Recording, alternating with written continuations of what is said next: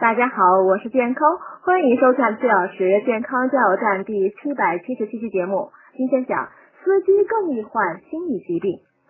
由于交通环境不尽如人意，工作竞争压力大，精神长期处于高度紧张集中的状态，不少公共汽车司机呢普遍存在过分焦虑的心理障碍，常表现为开快车、抢道，发生一点交通纠纷呢就情绪激动等。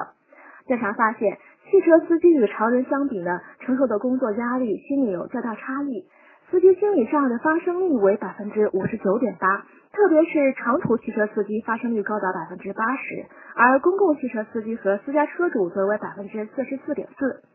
建议司机们下班后呢，多从事一些有益的休闲活动，比如听音乐、散步，消除精神上和体力上的疲劳。